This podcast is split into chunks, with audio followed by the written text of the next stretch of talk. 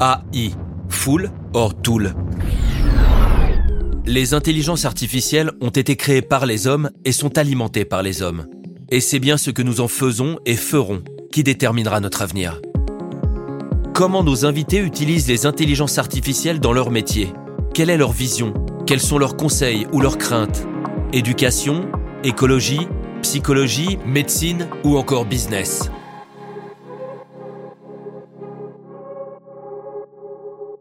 Bonjour à toutes et tous et bienvenue dans le podcast AI Full or Tool. Nous enregistrons ce podcast depuis les Cannes Lions, Festival international de la publicité, témoignage de l'innovation et de l'imagination humaine. Le festival fête ses 70 ans, ce qui nous ramène pile ou presque pile en 1950 au moment de la création du fameux et désormais très célèbre test de Turing, qui, je vous le rappelle ou je vous l'apprends, est une méthode qui permet de juger une conversation textuelle entre un humain et une machine. Une jolie coïncidence donc en forme de synchronicité, comme quoi le hasard, comme les IA, fait parfois bien les choses. Aujourd'hui, nous recevons Denis Gaucher, CEO France de Cantar Media. Bonjour Denis et euh, bienvenue dans le podcast. Bonjour Candice, ravi d'être avec toi. Et merci d'avoir euh, accepté cette invitation.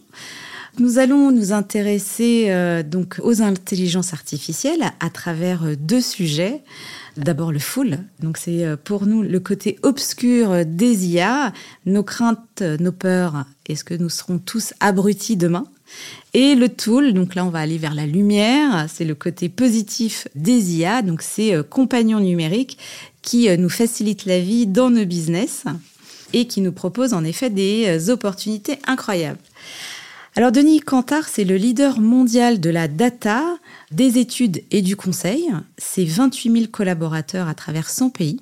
Est-ce que tu peux nous en dire un mot euh, pour celles et ceux qui ne connaissent pas les, activités de Cantar? Donc Cantar, comme je le dis très bien, c'est un institut d'études. Euh, donc moi, je suis en charge de Cantar Media. Donc toutes les études qui se rapprochent des médias, de la communication et de la publicité. Et en fait, nos grandes activités sont la mesure d'audience. Donc, dans de nombreux pays, on réalise la mesure d'audience principalement de la télé, mais aussi d'Internet, de la radio. Nous avons une offre de mesure des investissements publicitaires, la pression publicitaire des marques sur les différents médias. Donc, on peut fournir, on fournit euh, l'ensemble des investissements par produit, par marque sur les différents médias. Et on a également euh, une activité sur le sport où on va mesurer la, toute la visibilité des événements sportifs et des sponsors durant les événements. Alors Denis, ma première question, euh, quand j'ai travaillé sur ce projet de podcast, je me suis intéressée aux mots euh, et notamment à ce mot valise. Tu sais qu'il y a toute une polémique autour de l'appellation intelligence artificielle. D'ailleurs, la Commission européenne préfère parler de système d'intelligence artificielle. J'ai voulu savoir ce que nous dit Larousse, euh, à propos de ces deux mots, de ce fameux mot valise. Intelligence vient du latin intelligentsia, à ne pas confondre avec intelligentsia, qui signifie connaître, comprendre, et artificiel, du latin artificialis, qui signifie conforme à l'art. Alors finalement, intelligence artificielle, hein, est-ce que c'est pas plutôt la vraie définition de la publicité L'art de faire connaître un produit ou un service? Ma première question, c'est de savoir, Denis, est-ce que d'après toi, c'est un choix euh, avisé ou trompeur, ce mot valise intelligence artificielle? Je pense que c'est un petit peu trompeur. Je pense que l'intelligence artificielle, on va revenir dessus, euh, il y a beaucoup de choses à redire. C'est une avancée incroyable, c'est quand même bluffant, mais il faut l'utiliser à bon escient. Et je pense qu'en fait aujourd'hui, on n'enlèvera pas dans la création et la publicité tout l'aspect créatif et de parler de valise, je trouve que c'est un petit peu réducteur. Je comprends. Alors Denis, tu as commencé ta carrière en tant que DSI. Tu as fait une école d'ingénieur, je crois. Tout à fait. Et donc ça, c'était avant les années 2000. Quelles évolutions majeures as-tu vues et qu'est-ce qu'ont apporté les IA euh, de ton point de vue euh, en termes d'évolution vraiment euh, forte? Donc dans nos métiers, on collecte beaucoup d'informations, on analyse beaucoup de flux, on voit beaucoup de vidéos, beaucoup d'images. Donc c'est important pour nous d'avoir des technologies qui permettent de faciliter ce traitement au quotidien. Donc finalement, l'IA, on s'est intéressé à l'IA dans notre métier il y a déjà pas mal de temps. Oui, il y a combien de temps à peu près? Il y a une vingtaine d'années. Ah oui. 20, 25 ans. Et comme j'étais euh, à la tête des services euh, techniques, informatiques, innovation, digital à l'époque, en fait, j'ai été euh, très rapidement baigné dedans. Oui. Par contre, à l'époque, on avait quand même certaines contraintes. Donc, on avait des outils, il existait des algorithmes qu'on n'appelait pas IA à l'époque, mais qu'on peut classer dans l'IA. Et je reviendrai dessus un peu plus tard. Mais en fait, ce qui était vraiment problématique à l'époque, c'est que les machines, les serveurs informatiques n'avaient pas la puissance nécessaire pour traiter énormément d'informations, beaucoup d'informations, de gros volumes d'informations, ou sinon on prenait beaucoup de temps euh, à traiter cette information. Donc on était un peu limité, limité par la capacité des serveurs, la puissance des serveurs, et également limité par la capacité de stockage, parce que toutes ces données que l'on a à disposition, mais il faut pouvoir les stocker pour pouvoir les traiter. Et on était un peu limité par ces deux aspects. Et au fur et à mesure, il y a eu beaucoup d'améliorations euh, sur la partie euh, machine, euh, puissance de machine et stockage. Et à partir du moment où on a eu des serveurs, des machines assez puissantes, eh bien c'est vrai qu'on a pu appliquer des euh, outils d'intelligence artificielle. Donc les premiers qu'on a utilisés il y a 20-25 ans, c'était de la reconnaissance vidéo. Donc oui on avait besoin d'outils, de, logiciels qui permettaient de reconnaître une séquence vidéo dans un flux complet euh, de vidéos D'accord. le flux vidéo petit, c'était une publicité. Donc on avait mis en place des systèmes qui permettaient, à partir d'une publicité, de reconnaître cette publicité dans un flux euh, télé classique. D'accord. Mais quand on a mis ça en place les premières fois, bah, on avait beaucoup de temps de traitement. Et quand on lançait nos outils, entre guillemets, d'IA ou des algorithmes, bah, on avait le résultat quelques euh, dizaines de minutes après. Donc on a commencé avec ce- ces systèmes de petits spots télé qu'on retrouvait sur un grand flux télé. D'accord. En parallèle, on avait initié avec des laboratoires et des universités la mise en place d'un système qui permettait de transformer le son en texte, qu'on appelle maintenant du speech to text. Absolument. Et je me souviens très bien qu'à l'époque, pour traiter euh, une heure de son, et pour le transformer en texte, il nous fallait 15 heures.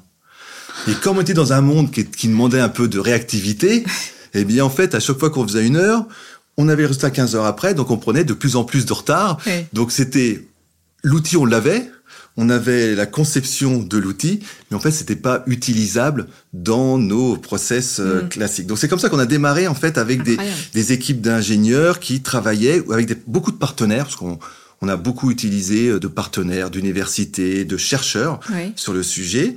Euh, et c'est vrai qu'on avait un avantage à l'époque, qu'on a toujours d'ailleurs, c'est que comme on a beaucoup de données, donc comme tout système IA, on a besoin d'avoir des données qui enrichissent un modèle d'apprentissage, eh bien nous, ayant énormément d'informations en amont, ben, ça permettait de nourrir les différents algorithmes pour que les algorithmes puissent apprendre et restituer en fait l'information que l'on euh, souhaitait. Donc j'ai travaillé beaucoup sur ces aspects-là quand j'étais directeur informatique euh, et que je m'occupais de tout ce qui était innovation et digital. C'est un sujet qui m'a passionné, Ah oui, ouais. mais vraiment passionné parce que je voyais vraiment qu'une technologie pouvait nous rendre euh, beaucoup euh, de services et faciliter euh, la mise en place d'outils, de nouveaux produits auprès de nos clients. D'accord. Et du coup, c'était des initiatives euh, françaises. On va reparler de l'international hein, tout à l'heure, mais euh, là, en l'occurrence, tu parles de l'outil pour les vidéos. Ça, ça partait de la France? Oui, c'est une certaine fierté parce que ça partait de la France. D'accord. Pour la vidéo et sur la partie euh, que j'évoquais Speech to Text, il y avait d'autres outils, hein, mais ces deux outils, c'est parti de la France. On essuie les plâtres en France. Ouais. Mais bon, je trouve qu'il y avait une équipe en France qui était très dynamique et qui avait de très bonnes compétences sur le sujet, et aussi des partenaires, des universités, des chercheurs très pointus en France, qui avaient euh, une formation et qui étaient euh, formés à tout ce qui était IA. Oui. Et donc en fait, on avait démarré les différents développements les algorithmes en France, on les testait en France, on les implémentait en France, et dès que ça fonctionnait, Mm. avec des temps de réponse acceptables, eh bien en fait, on s'est fait une joie de les exporter dans certains pays européens, voire même pour certains aux États-Unis. Donc ça, quand on est français, Ah bah oui. qu'on invente, Oui. qu'on invente un algorithme de reconnaissance à vraie valeur ajoutée, Incroyable. et que euh, des équipes américaines nous disent, nos collègues américains nous disent, bravo. Mm. Ça nous intéresse, on va le tester sur le marché américain. J'avoue, c'était une vraie fierté. Bah, bravo, bravo, génial. C'est vrai qu'on parle d'algorithme. Euh, je t'avoue que je pense qu'on est un peu tous perdus entre justement euh, cette notion d'algorithme, et ça va nous intéresser pour euh, les, les, questions suivantes aussi. Quelle différence, vraiment très rapidement et de manière, on va dire, accessible, quelle différence on doit faire entre l'algorithme et l'IA La différence, c'est que l'IA se compose d'algorithmes, tout simplement. Ok, donc c'est une évolution. C'est une évolution, puisque l'IA c'est un service assez général qui est rendu. Mhm. On va plutôt voir le résultat final, et pour arriver à ce résultat final, eh bien c'est des algorithmes qui permettent qui permettent d'arriver à ce résultat. Sur le site de Kantar, hein, je vais vous le lire, hein, euh, on peut lire Kantar est un institut de données et d'études basé sur la preuve par la mesure qui apporte des interprétations et recommandations actionnables à ses clients. Je vous lis un court extrait. Alors moi, il y a deux mots qui ont retenu mon attention. C'est euh, interprétation et recommandation. Et ma question, c'est que je voulais savoir, est-ce que ce sont euh, deux choses que ne peut pas faire une IA L'interprétation et la recommandation? L'IA peut le faire, en faire une partie. Ok. Et aujourd'hui, on utilise des outils, des logiciels, des algorithmes qui nous permettent de nous faciliter la vie. Et surtout, qui nous permet d'analyser une grande masse d'informations. Quand on regarde le marché publicitaire depuis euh, ces 20 dernières années, il y a eu une évolution incroyable, l'augmentation des canaux euh, de communication, euh, beaucoup plus de médias traditionnels avec l'augmentation des chaînes de télévision par exemple. Sur la radio, il y a eu toutes les web radios qui ont vu le jour, les podcasts qui ont vu le jour, donc plein de moyens de communiquer différents. Le digital a pris une part prépondérante. Donc, un nombre de communications, de publicités qui a euh, augmenté de façon considérable. Si aujourd'hui, on était resté avec les mêmes méthodes qu'il y a 15 ans, sans intégration d'IA et d'algorithmes de reconnaissance, eh bien, à aucun moment, nous pourrions aujourd'hui traiter cette masse euh, d'informations. Donc, on a besoin de cette IA, on l'utilise pour arriver à euh, collecter plus d'informations, analyser et interpréter plus d'informations avec un grand, euh, grand volume mm. de données euh, disponibles. Mais je considère qu'en fait aujourd'hui l'IA nous facilite la vie, nous apporte cette capacité d'analyser un grand volume rapidement, euh, rapidement, parce que je, je, tiens, parce que vu l'exemple que je donnais tout à l'heure entre une heure qu'il nous fallait 15 heures, c'est vrai que tout ça a bien changé et maintenant on est capable de le faire en temps réel. Mm. Donc ça c'est quand même une avancée incroyable qui nous permet d'utiliser toutes ces technologies, toutes ces IA euh, de façon euh, continue, sans pénaliser, voire même en le faisant beaucoup beaucoup plus rapidement que si c'était un humain qui le faisait. Mais ça reste une première étape. Et systématiquement, chez Kantar Media, nous utilisons de l'intelligence artificielle, de l'IA, mais nous avons absolument besoin et nous considérons que l'approche humaine, la subjectivité humaine est importante pour compléter et finaliser en fait ce que l'IA a détecté. Eh bien, l'humain valide et complète par rapport à son approche. Alors justement, est-ce que euh, moi je me suis toujours dit que pour qu'une étude soit pertinente, il faut beaucoup de créativité. Alors on est ici au Ken Lions, donc c'est important de parler de créativité. Et la créativité, elle est aussi en fait dans l'analyse d'une étude. Est-ce que tu penses que le duo euh, justement IA et humain pour compléter en fait cette part de créativité, elle est importante et de plus en plus importante peut-être? De plus en plus importante. Et je, mon sentiment, euh, c'est vraiment qu'en fait on a besoin des deux. Mmh. Et le fait de bien travailler, de laisser l'IA à sa place et d'apporter la valeur ajoutée avec l'être humain est euh, prépondérante et ce qui fait la richesse. on parle d'études, on parle de créativité, mais c'est ce qui fait la richesse d'une créativité quand on parle de créativité publicitaire. En fait, nous, on n'est pas euh, une agence créative, mais on observe euh, ce que les créatifs publient, inventent, et aujourd'hui, on s'aperçoit qu'un créatif, un bon créatif, c'est quelqu'un qui va trouver une nouvelle idée, qui n'a jamais été euh, utilisé dans un autre pays ou dans un autre secteur. Et c'est ça qui fait la richesse et la force d'un créatif. Quand c'est unique et que c'est la première fois, l'intelligence artificielle a beaucoup plus de mal, puisque l'intelligence artificielle s'appuie quand même sur des données, des informations qui ont déjà existé pour enrichir le modèle. Et cette IA va créer par rapport à tout ce référentiel dont elle dispose. Et en fait, un créatif va, lui, doit, c'est pas toujours le cas, mais doit trouver cette innovation, cette nouveauté. Et, c'est ça qui fait la force d'une belle campagne. C'est ça qui permet d'avoir un prix à Cannes. Et donc c'est pour ça que je pense que ben, un créatif restera toujours un créatif et qu'on a toujours besoin de cette idée originale pour créer une belle campagne. Et donc là, on parle de créativité dans la publicité, mais quand on fait une étude, la valeur d'une étude, la restitution d'une étude, c'est bien aussi la qualité de la personne qui a fait, qui fait la restitution en s'appuyant sur énormément d'informations qui ont été euh, détectées, euh, déjà catégorisées via, euh, via l'IA. Alors justement, est-ce que les intelligences artificielles, je pense à, ChatGPT entre autres, ont rendu l'IA du coup très accessible au grand public, mais aussi aux annonceurs et aux agences et est-ce que, et là on est dans le côté, on va dire, full, est-ce que Kantar est en compétition avec les IA on pourrait imaginer euh, qu'un annonceur, euh, grâce à ChatGPT, hein, qui a mappé le monde pour ainsi dire, pourrait euh, faire ses propres études, voilà, on va dire un peu maison finalement, mais voir pousser. ça, c'est possible. Hein. Mais est-ce que tu sens que Kantar est en compétition avec les IA Pas du tout. Pas du tout. Mais donc c'est vrai qu'en fait un annonceur peut très bien utiliser euh, ChatGPT ou d'autres outils pour faire ses propres études. Et je pense que euh, c'est même bien mm. qu'ils utilisent ce genre d'outils pour se rendre compte de la valeur ajoutée que l'on peut apporter.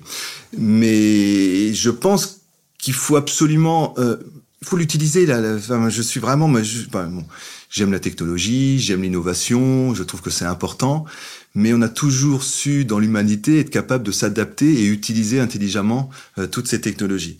Et oui, il faut utiliser ChatGPT, il faut utiliser les différents outils qui sont à notre disposition, qui sont de plus en plus accessibles et de plus en plus faciles, mais qui restent qu'un premier niveau.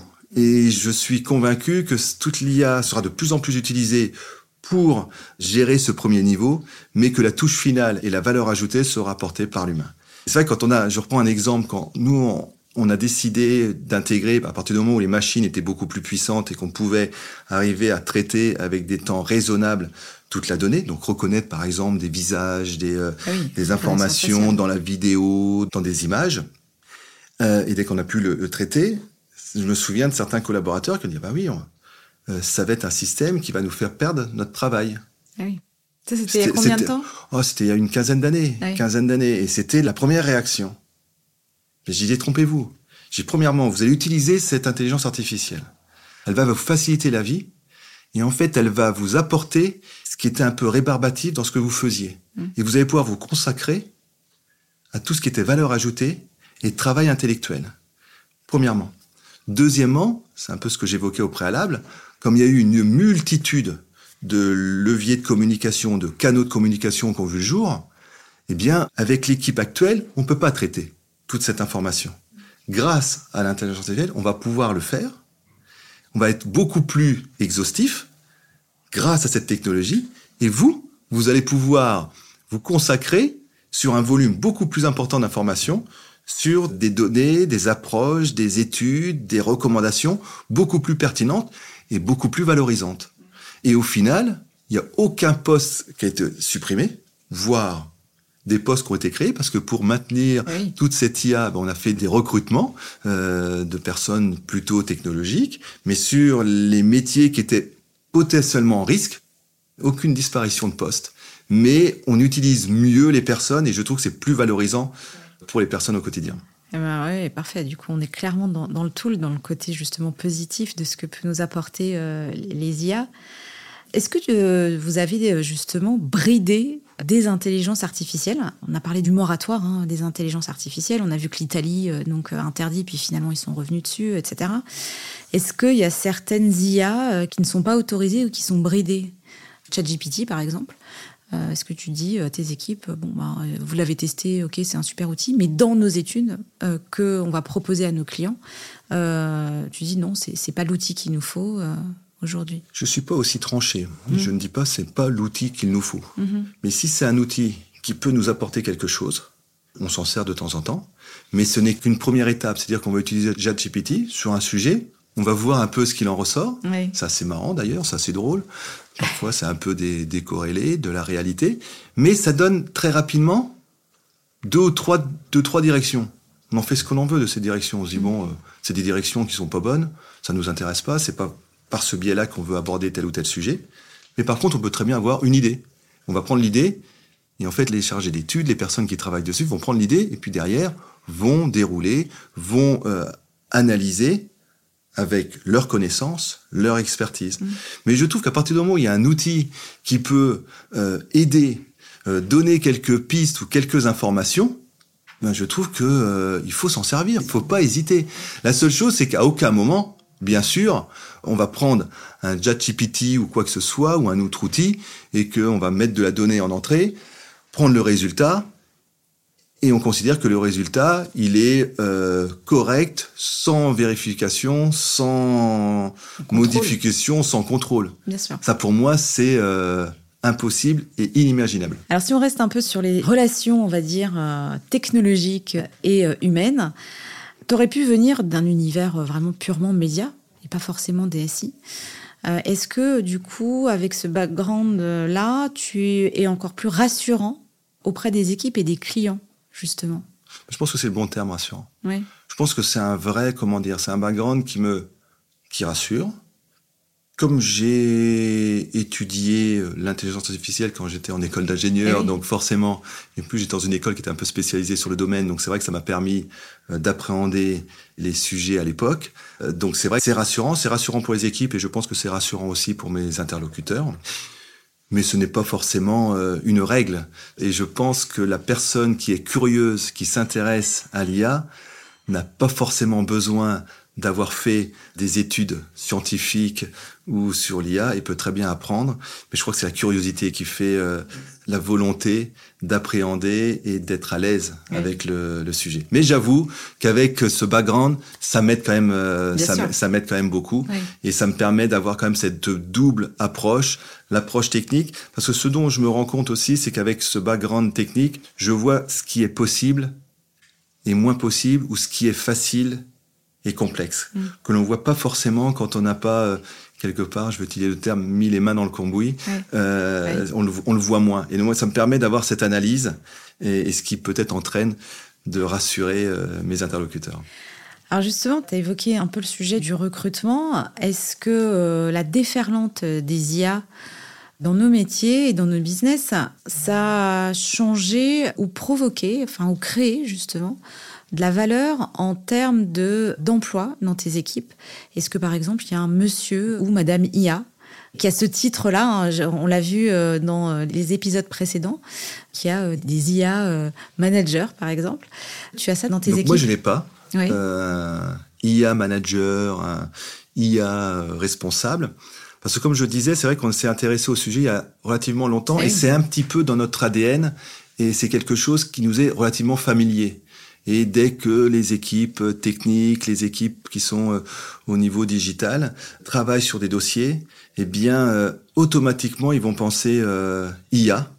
Donc, on a des personnes qui sont, comment dire, très formées sur le sujet, qui sont experts des différentes technologies que l'on utilise et qu'on pourrait potentiellement euh, utilisé. Mais c'est vrai qu'il n'y a pas une personne identifiée IA. Et donc, je préfère que ce soit beaucoup plus diffus dans l'entreprise, dans la société, oui. pour que bah, justement ce soit dans notre ADN et que tout le monde ait bien euh, conscience que c'est quelque chose d'important à utiliser correctement pour nous faciliter la vie. Kantar est présent dans 100 pays. C'est en ça où ça en fait aussi un acteur incontournable.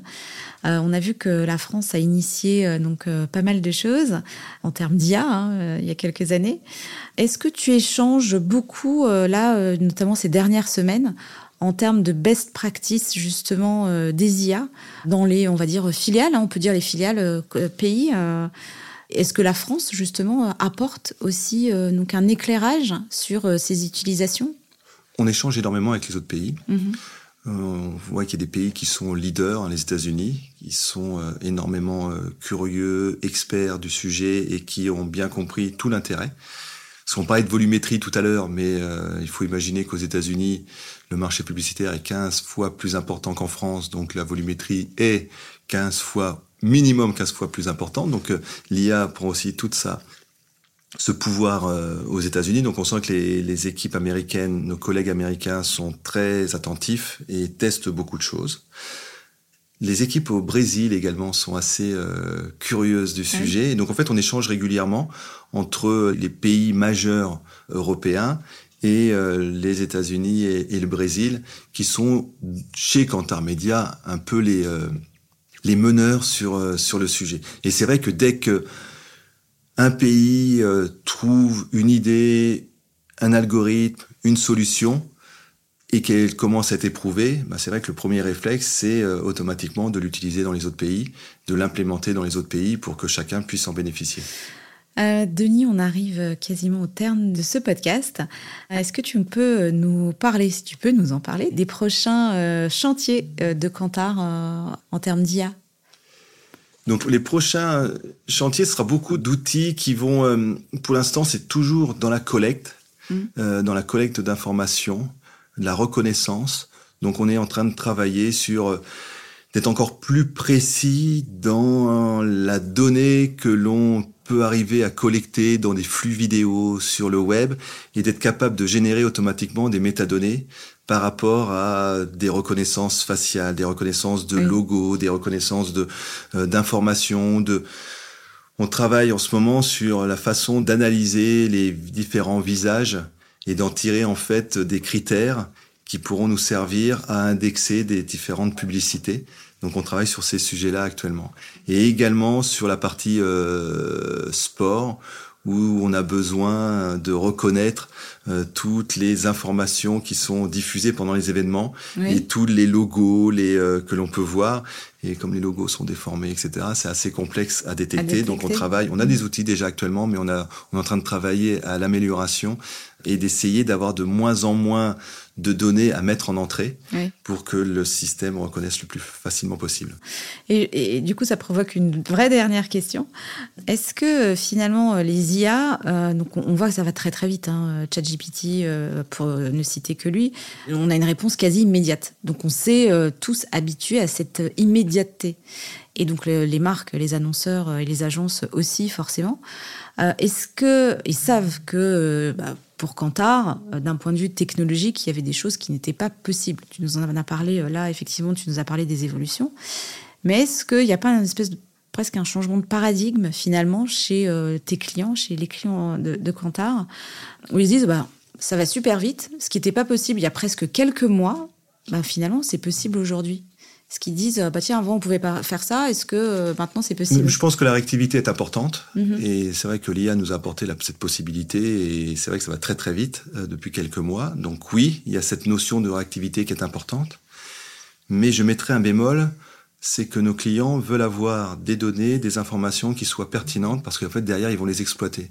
Donc si on va trop vite et qu'on met pas assez de contrôle, qu'on ne valide pas ou qu'on n'apporte pas assez de valeur ajoutée, eh bien, je suis euh, convaincu et on le voit que nos clients ne seront pas forcément satisfaits. Donc, ils préfèrent, ils aiment la réactivité, donc il faut qu'on aille le plus vite possible. C'est toujours une course euh, d'aller le plus vite possible, mais avec toujours cette euh, approche où on a besoin d'avoir une qualité pour pouvoir euh, utiliser le résultat, l'étude qui est euh, délivrée.